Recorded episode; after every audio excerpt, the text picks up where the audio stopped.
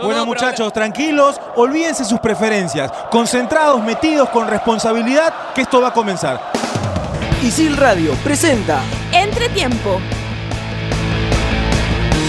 ¿Comenzamos? Hola, ¿qué tal? Bienvenidos a Entretiempo. Arrancamos su programa favorito hoy con muchos temas. Vamos a tocar lo que fue el clásico de los clásicos del fútbol peruano, triunfo de Alianza Lima. La selección peruana ya inició los entrenamientos con miras a los partidos que va a tener ante Ecuador y Costa Rica. El partido ante Costa Rica se va a desarrollar en Arequipa. Se viene la final de la Copa Libertadores. Dos clásicos rivales de Argentina se van a enfrentar, Boca Juniors y River. Ya hay fechas confirmadas. Ya sabemos si se va a jugar con hinchada local. Por ahí se estaba hablando de que podían ir hinchas visitantes. Finalmente se decidió de que sea solo con hinchas locales. Ya tenemos las fechas. Vamos a iniciar el programa. Voy a presentar a cada uno de mis compañeros. Mabe, bueno, ¿qué tal? ¿Cómo estás? Bienvenida.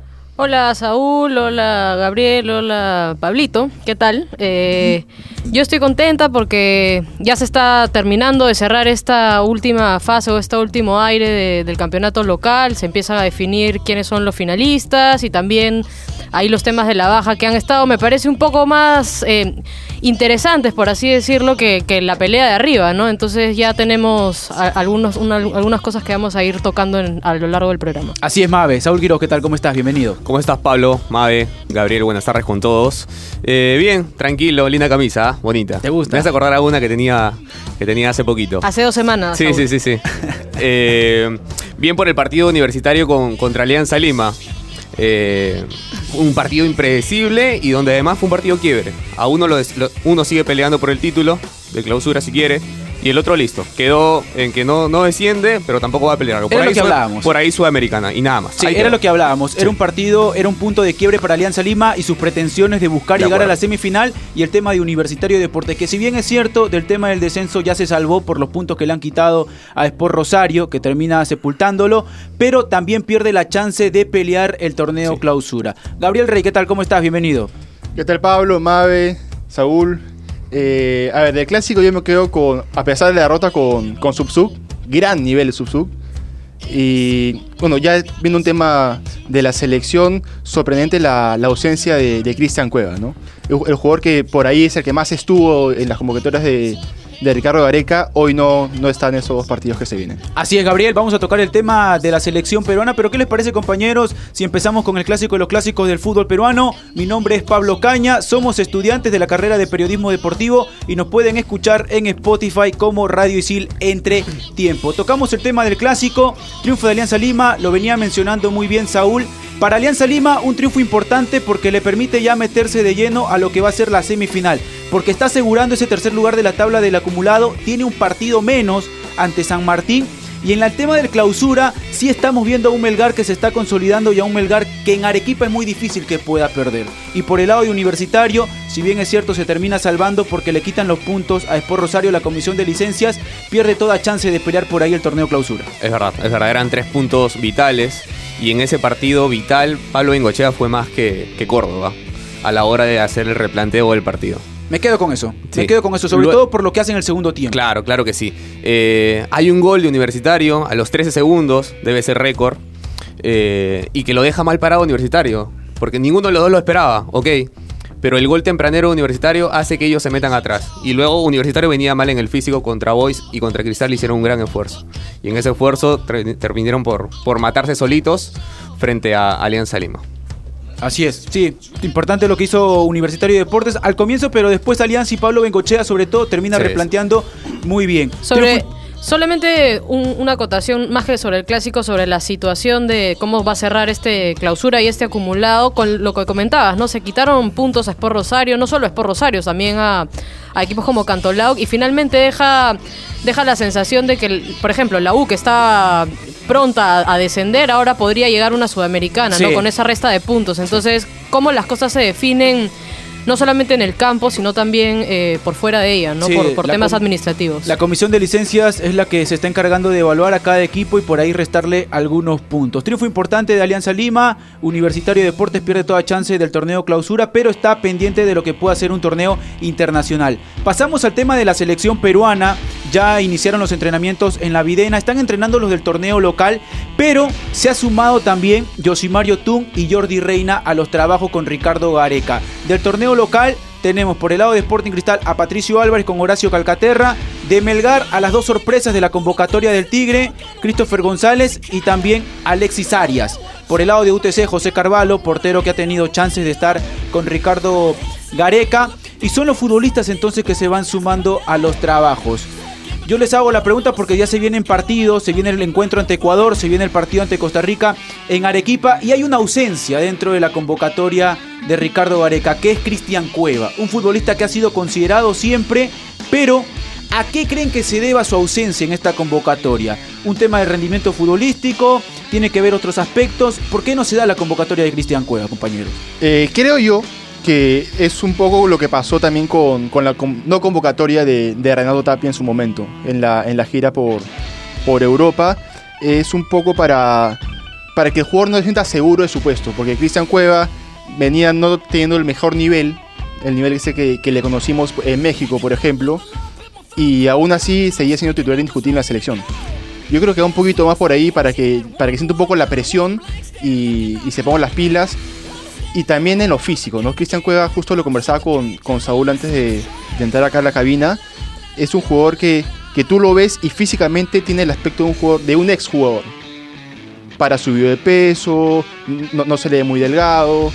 Las declaraciones de Ricardo Gareca en conferencia de prensa cuando le hacen la consulta por la no convocatoria de Cristian Cueva es que nadie tiene el puesto ganado en la selección peruana. Claro. Nadie tiene el puesto ganado. Gareca mencionaba después del Mundial cuando se venían los partidos ante Alemania y Holanda que se buscaba ratificar y sostener un rendimiento que muchas veces acercaba a la selección peruana al triunfo favorable. Pero también se tenía que poner atención a algunos puestos puntuales dentro de su 4-2-3-1. Creo que uno de ellos era el de Cristian Cueva, porque su rendimiento no era el del Cueva que, por ejemplo, en un determinado momento logró asumir la camiseta número 10 y esa posición y demostrar todo el atrevimiento que tiene en los últimos metros de la cancha, Mavi. Sí, es cierto. Y ahora algo que conversábamos también acá en el programa eh, en algún, hace algunas semanas era que realmente no hay un reemplazante de Cueva que pueda asumir esa camiseta 10 o esa posición 10 y me parece que Gareca hasta ahora no lo encuentra. Ha convocado ahora Benavente y me parece que es su única y última oportunidad, me parece a mí, para darle los minutos que necesita.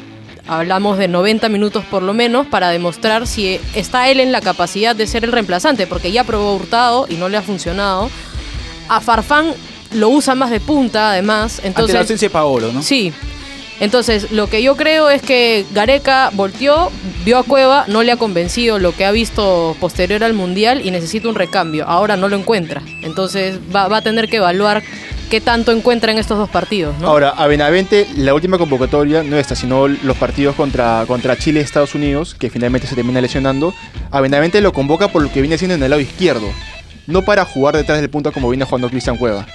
Entonces, en ese caso creo yo que el que ha visto con posibilidades de por ahí pelearle el puesto a, a Cristian Cueva puede ser Christopher González. Que también en Melgar está jugando como extremo por el sector izquierdo. Christopher Claro, González, si claro. bien es cierto, lo hemos visto desempeñarse por el sector derecho de 10, hoy en Melgar su presente es que está jugando como extremo por el sector izquierdo. Pero la movilidad que pueda tener y porque ya ocupó ese sector de la cancha, al igual que Benavente, lo hacen ser una alternativa para Ricardo Gareca Saúl. Sí, es verdad. Eh, pero además de eso, Cueva venía mal ya desde antes del Mundial. Tenía un rendimiento bajo antes del Mundial. Eh, y creo que ahora le llegó el castigo, ¿no? Ese, castigo que en, al- en algún momento tuvo Renato Tapia y que ahora tiene Cristian Cueva. Pero por porque ellos los- lo obligan a Gareca, porque no tienen un rendimiento óptimo en su equipo, porque no están en buen estado físico, porque se relajan.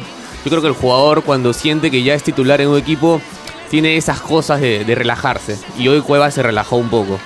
Eh, a pesar de eso, jugó bien contra Chile. A mí me pareció que contra Chile hizo un buen partido. Eh, sin embargo, hoy Gareca decide dejarla fuera y tiene dos opciones para probar, ¿no? Y en esas dos opciones, ojalá que encuentre un reemplazante ideal de Cueva. Sumándole también el tema de Jefferson Farfán, porque no lo podríamos descartar del todo de que Farfán pueda ocupar ese sector de la cancha. Es verdad, pero con la ausencia de Pablo Guerrero me parece que queda más como 9 que como 10. Y ahí entra a tallar otro tema, porque la ausencia de Paolo Guerrero también nos hace ver un panorama en el cual no se encuentra un 9 que se ha consolidado en la era Ricardo Gareca. Entonces, si tenemos a Jefferson Farfán como una alternativa que puede ser jugando de 10, aparece el tema de Raúl Ruiz Díaz que vendría a ocupar esa posición de la cancha. pero los rendimientos de Raúl Ruiz Díaz jugando en el 4-2-3-1, de Ricardo Areca, un sistema que no lo cambia, por más que tiene futbolistas Es como para, como para hacer un 4-3-3, va con el 4-2-3-1, no ha sido el rendimiento que se espera de un 9, de un delantero como era Raúl Ruiz Díaz. Entonces ahí entra a tallar otro punto, es ratificarle la confianza a Raúl Ruiz Díaz, que vaya encontrando un rendimiento o probar con Jefferson Farfán de 9 y buscar un 10. ¿Cuántas, eh, ¿Cuántas oportunidades se le pueden dar a un jugador, no? Porque ya tuvo dos. Eh, una cosa es que el- en, el partido contra Estados Unidos, por ejemplo, muchas pelotas para, para meterlas no tuvo. Los jugadores peruanos que, que fueron por fuera o por dentro no le dieron tantas opciones a, a Ruiz Díaz. Y contra Chile sí demostró que tenía un nivel bajo, ¿no? Y contra Chile tuvo dos claritas y necesitaba demostrar, esas dos las tenía que meter de todas maneras. Sí, de hecho, Si quiere ser el 9 de la selección, ¿no? Sí, Ruiz Díaz no, lamentablemente, y digo lamentablemente porque a mí me gusta mucho cómo juega Ruiz Díaz, y de hecho la, la, la rompió en Morelia, ahora la está rompiendo en Estados Unidos, me parece que es un delantero que si el equipo juega para él, él las puede meter. El problema con la selección peruana me ha parecido que no ha tenido las oportunidades y cuando las tuvo se puso nervioso. Y como tú bien dices, Saúl, para ser el 9 de la selección tienes que meterlas Ahora, todas. a cualquiera le pesa ser Paolo Guerrero, ¿no? Sí. Porque, a ver, en la cabeza de Ruidías está que está reemplazando a Paolo Guerrero. Y Paolo Guerrero ha sido el 9 perfecto en estas eliminatorias, eh, no en el Mundial por, por el, el problema físico que tuvo, pero fue el, fue el 9 que nos, nos llevó al Mundial. Entonces, reemplazarlo a él debe ser una cosa muy complicada y lo tiene en la cabeza seguramente. Pero más que nerviosismo, creo yo que es una cuestión de comodidad. Porque los mejores partidos de rodillas en la selección siempre tuvo alguien al costado. Siempre fue ingresando. Fue ingresando, jugando con Paolo, en su momento jugando con Jefferson. Sí. Es más, en el partido contra Estados Unidos crece mucho más el nivel de, de, de, de cuando lo acompaña Jordi. Jordi Reina. Ahora, Sí, en Morelia y en el Seattle Sanders, que tal, ¿le pronuncié bien? Sí, está bien. ¿Sí? Sí, sí. Ahí y en el Morelia, eh, juega de 9 Juega solo. de nueve. Eso es lo que iba a comentar, No, pero, Gabriel. pero, pero son situaciones distintas.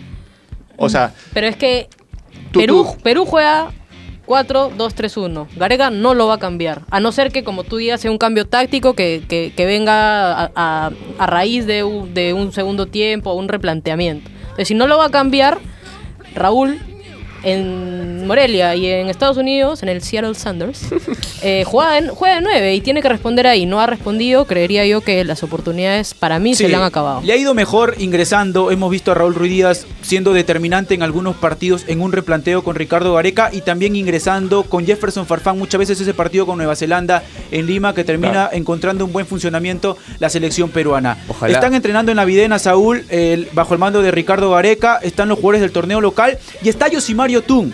Futbolista que ocupa la primera línea de volante, siendo determinante muchas veces para dejar en mejores condiciones a sus compañeros. Y tenemos sus declaraciones, así que vamos a escuchar a Yosimario Tun.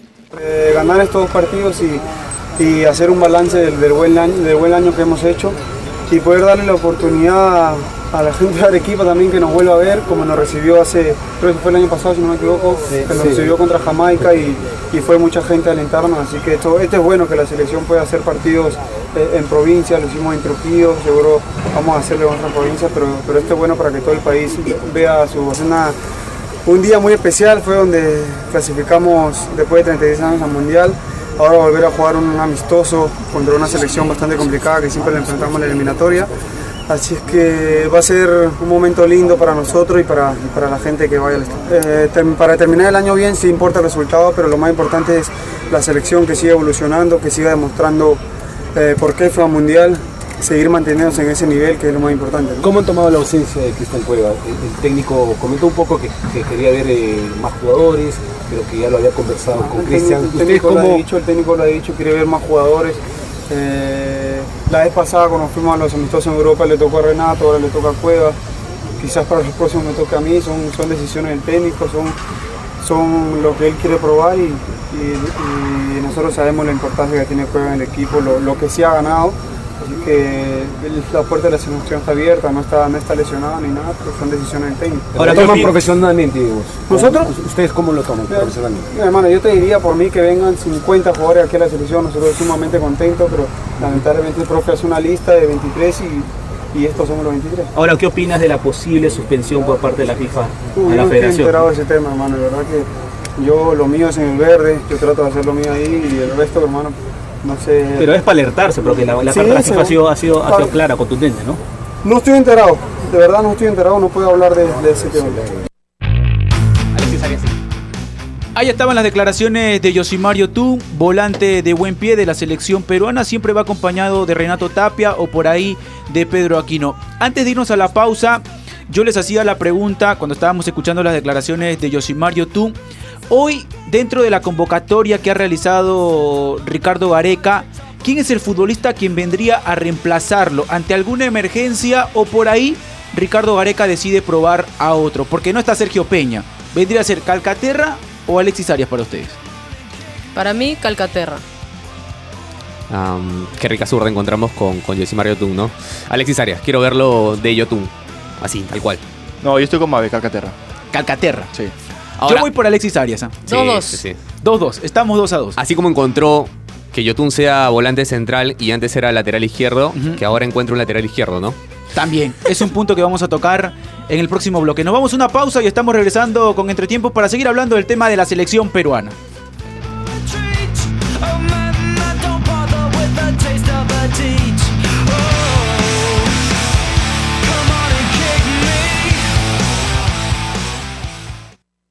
Ahora la siguiente pregunta. ¿Qué significa bizarro? A. Raro. B. Sucio. C. Valiente. Si respondiste A.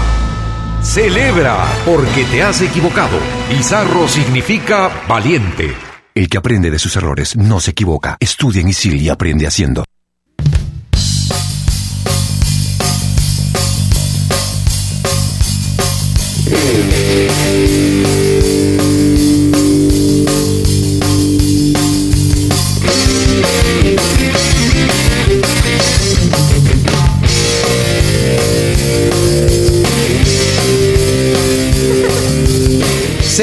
Con Entretiempo y antes de irnos a la pausa, Saúl mencionaba, me parece un tema importante porque se está buscando también encontrar alternativas para futbolistas que han demostrado ser titulares indiscutibles con Ricardo Gareca. Uno de ellos es Miguel Trauco por el sector izquierdo. Hoy no llama a Loyola, quien tuvo la oportunidad de jugar por ahí, por ese sector, muchas veces. No lo llama a Nilson Loyola. Pero dentro de la polifuncionalidad que tiene un futbolista, que lo ha mencionado Ricardo Gareca, aparece el tema de Luis Abrán, quien podría ocupar ese sector de la cancha. ¿Es Luis Abrán el indicado o por ahí habían algunas alternativas en el torneo local a considerar? Mientras no haya y mientras busque un lateral izquierdo, o mientras invente un lateral izquierdo, porque no hay en el torneo local, no tenemos uno que, que esté en la capacidad de reemplazar a Trauco, eh, que pruebe, que pruebe con... O no que pruebe, o sea, él sabe que Abraham le va a rendir en esa posición. No ofensivamente, sí defensivamente. Es que justo lo que tú mencionabas, Saúl, ¿es el indicado? No, esa es mi respuesta, pero es el único. Claro. Entonces, tal cual dice Saúl, eh, Abraham te puede responder defensivamente, no, no te van a entrar por, ese, eh, por esa banda izquierda, va a cerrar bien su... De repente hasta el recorrido lo puede tener, pero la pierna izquierda que tiene Miguel Trauco para el ataque, créeme que no, no, no la vas a encontrar con Abraham. Yo, tú sabes que yo veía la, la conferencia de, de Gareca cuando, cuando soltó la, la lista de convocados y no veía a Loyola y decía en qué momento lanza el nombre de un lateral. No, no, no. Y, y es que lo conversamos acá hace unas semanas y yo decía que, que Loyola no, no puede ser el lateral suplente de la selección y decíamos, ¿quién? Bueno, quedó demostrado que no hay nadie. Para Pero- Gareca, ¿no? Para Gareca no Porque, por ejemplo, para mí, si usted- Ah, sí. tendríamos que considerar a alguien dentro del torneo local, un lateral izquierdo que esté cumpliendo por ahí, lo de Gerson Vázquez como universitario me parece Claro. que ha sido algo correcto. A, a mí, a mí también me gusta lo que ha venido haciendo Gerson Vázquez y el último fin de semana en el partido de Cristal, Madrid jugó por el lado izquierdo. Y no, es- no es la primera vez que lo hace. En inferiores ya lo había hecho y no lo hizo nada mal. ¿ah? Cinciano también cuando debuta Tan- termina sí, jugando claro. muchas veces por el sector y- y izquierdo. no lo hace mal.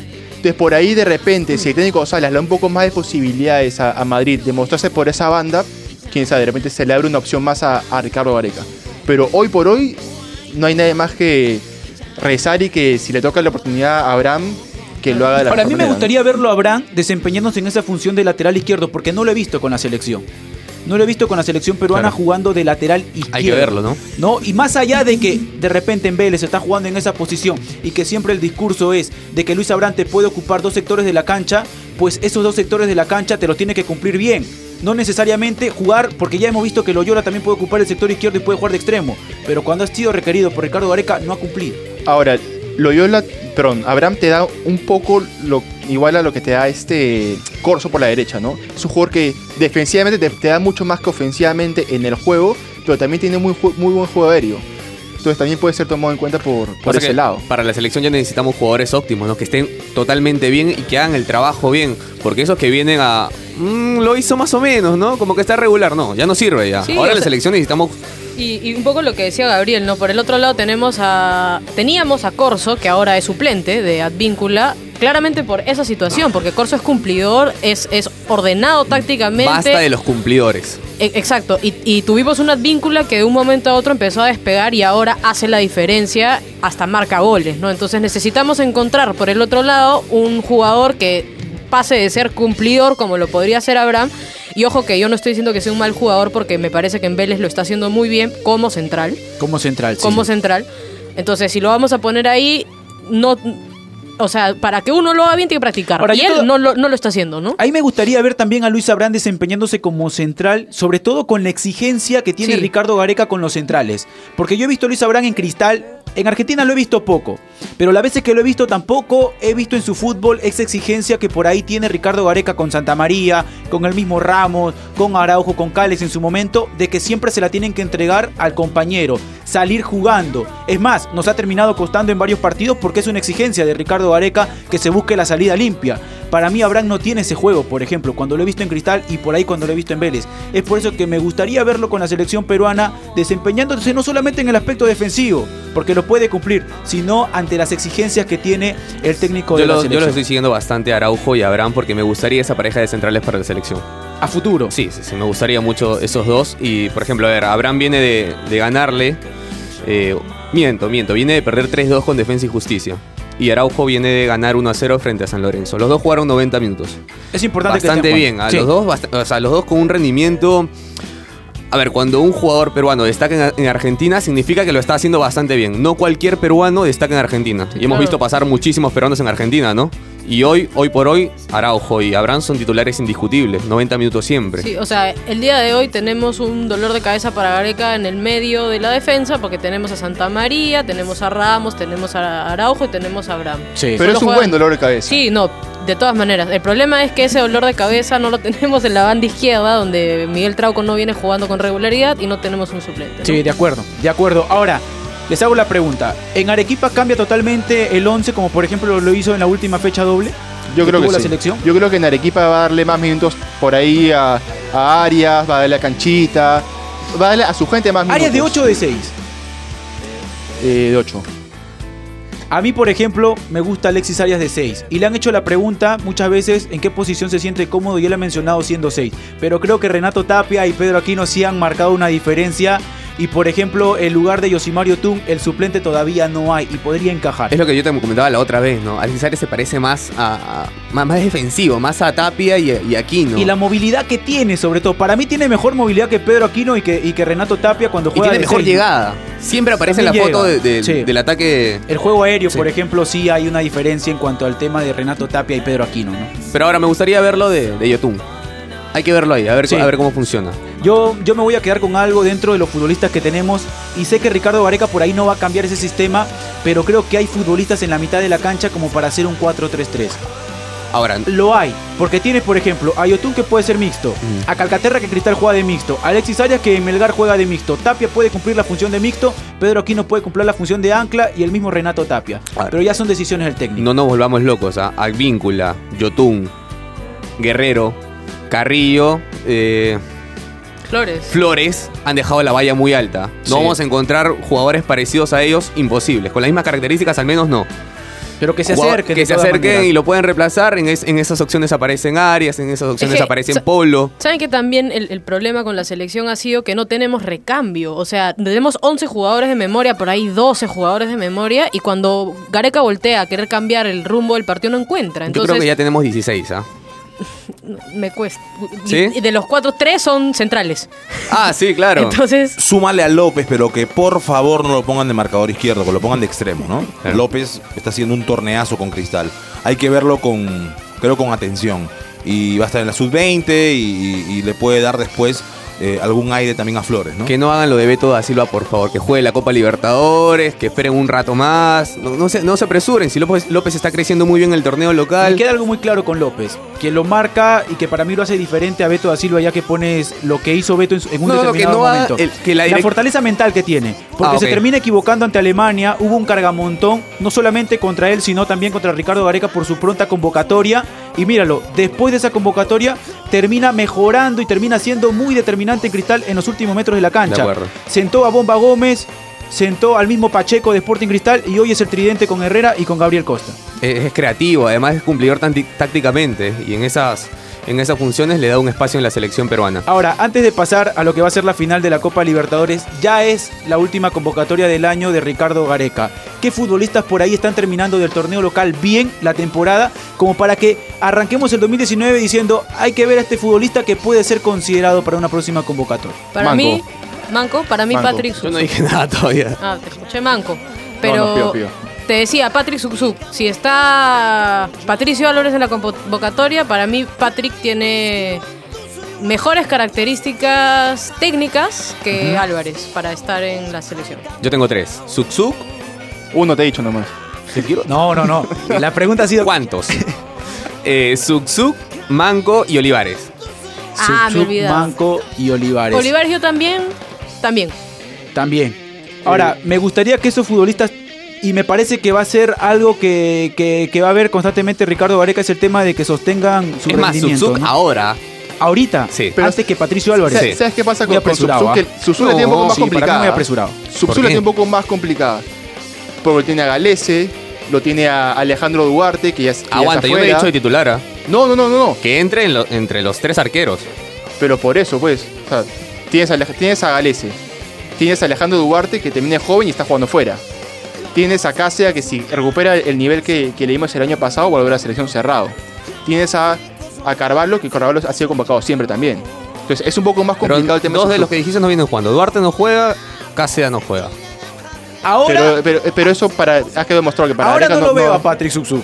Todavía no. Todavía no. Me parece que tiene que completar ¿Qué una falta temporada. para que lo convoquen? Eso, completar una temporada y sostener su rendimiento, como por ejemplo sí lo ha hecho Patricio Álvarez cuando ha estado en Melgar y en esta campaña que está teniendo con Sporting Cristal, que lo más seguro es termine jugando de titular una final. Es lo más probable. Y ¿no? sería su tercera final nacional. Cambiamos de tema porque nuestra productora Mafe está muy exigente el día de hoy. Cambiamos a la final de la Copa Libertadores. Ya hay fechas. Este sábado 10 de noviembre se juega la primera final a las 3 de la tarde, hora peruana, en la bombonera. Solo, solo hinchas de Boca Juniors. Eliminaron a los 4.000 que supuestamente iban a ir. Sí, estaba, estaba el tema de que le iban a dar por ahí algunas bandejas a los hinchas de River y también en el Monumental a los hinchas de Boca, pero finalmente las autoridades decidieron de que sea con hinchas de Boca Juniors ese partido que van a tener ante River. Ahora, ¿te imaginas que Boca juegue la final de vuelta en el Monumental de River y Boca salga campeón? Mira, lo más seguro Lo, es que... lo- lo- lo que va a hacer ese estadio. Ya mira, ¿ah? lo más seguro es que, ya mira, dentro de lo que los hinchas de River se van a poner a cantar, lo más seguro mientras Boca está celebrando, en la bombonera ya lo van a estar esperando todos los jugadores de Boca Claro. llenecito No, por para, para que celebren. Pero digo, ahí. o sea, lo, lo que va a hacer el Monumental. No, incluso algunas declaraciones de mismos jugadores o incluso dirigentes eran algo como preferiría que no me hubiera tocado o con Boca o con River, preferiría haber jugado con un equipo brasilero por la por la, Ahora, el- la el- disputa que hay en el fútbol argentino. El mismo equipos, presidente ¿no? de Argentina, que hay que recordar ha sido presidente de Boca, Macri ha sido presidente de Boca, no quería una final Boca River por el tema de seguridad. No, sí, es, es complicado. No, pero Ahora hay una, hay una diferencia grande entre las fechas, ¿no? Eso complica. Hubiera sido más lindo que sea un partido este sábado y el próximo partido, no sé, a mitad de semana o el otro sábado a lo mucho. Sí, pero ahora Eh, me conviene que sea sábado, amigo. Ah, sí, a- a nosotros, para nosotros Para disfrutarlo verlo. simplemente, Al claro. no le conviene. Claro, claro, claro, el tanque no lo ve. Eh, eh, en este partido, hablando ya de, de- de estadísticas, Marcelo Gallardo. Marcelo Gallardo le tiene. Lo tiene sentado a. A Esqueloto, ahí tranquilito, ¿cómo estás Esqueloto? Está sentadito ahí, lo Ya tiene le ha ganado en la bombonera. Controlado lo tiene. Sí, el último partido en la en- bombonera no, no, lo ganó. En todos los mano a mano con Sí, Boca sí, le ha ganado, en todos, ¿ah? Y, y Barros Esqueloto, sobre todo por la manera que tiene de jugar su equipo, es muy criticado en Argentina. Sí, sí, sí. Ahora, un dato con respecto a este clásico y de lo importante que ha sido a nivel mundial es que 1.453 medios han solicitado acreditación para las dos finales. Y solo se van a dar 457, a solamente 457 medios. Mira, Y yo te suelto otro dato. A Boca ver. nunca perdió una final de ida. Nunca. Mira, si el. Empató tres, perdón, ganó tres, empató una, nunca perdió. finales que se acuerden de Boca. Yo me acuerdo de una final con Santos, por ejemplo, cuando estaba dirigiendo Bianchi, que lo termina ganando 2 a 0 en la bombonera y después en Brasil también lo termina ganando. Yo te digo, las tres que ganó fueron contra Cruzeiro, contra Santos, que es la que tú Palmeiras. mencionas, y contra Gremio. Y Y, em- empató con Palmeiras. Claro, y en penales le gana. Eh, Hay una que pierde con Once Caldas, ¿no? Claro. que empata en la Es- es- bombonera, ¿no? es- esa de Once Y otra que Caldas. pierde con, en, Supercla- en la Supercopa con Ciencianos. También. Ahora, ¿qué les gusta más? ¿Este superclásico de Boca River o una final de Champions Barcelona-Real Madrid? Boca River, cerrado. Yo creo que futbolísticamente, Boca River, Boca futbolísticamente me va a agradar más un Barcelona Real Madrid, te soy sincero. Ya. Futbolísticamente, por los jugadores que están y seguramente por lo que demuestran siempre esos equipos en sus ligas.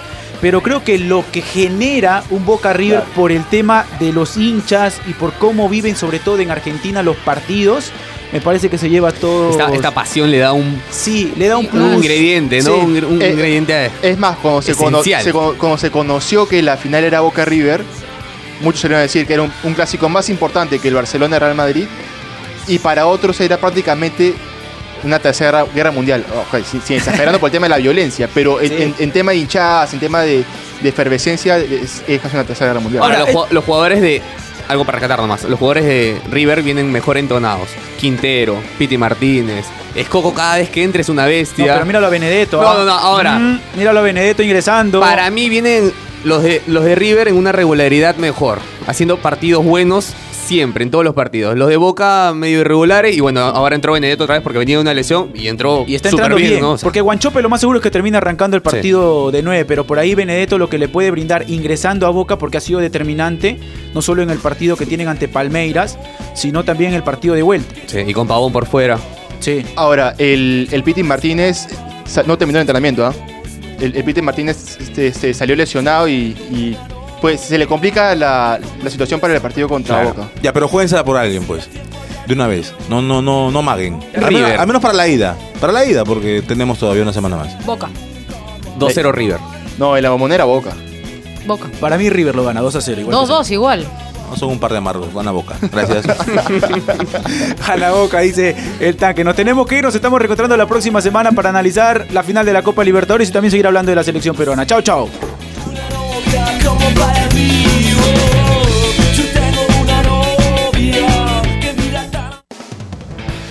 Radio presentó Entretiempo.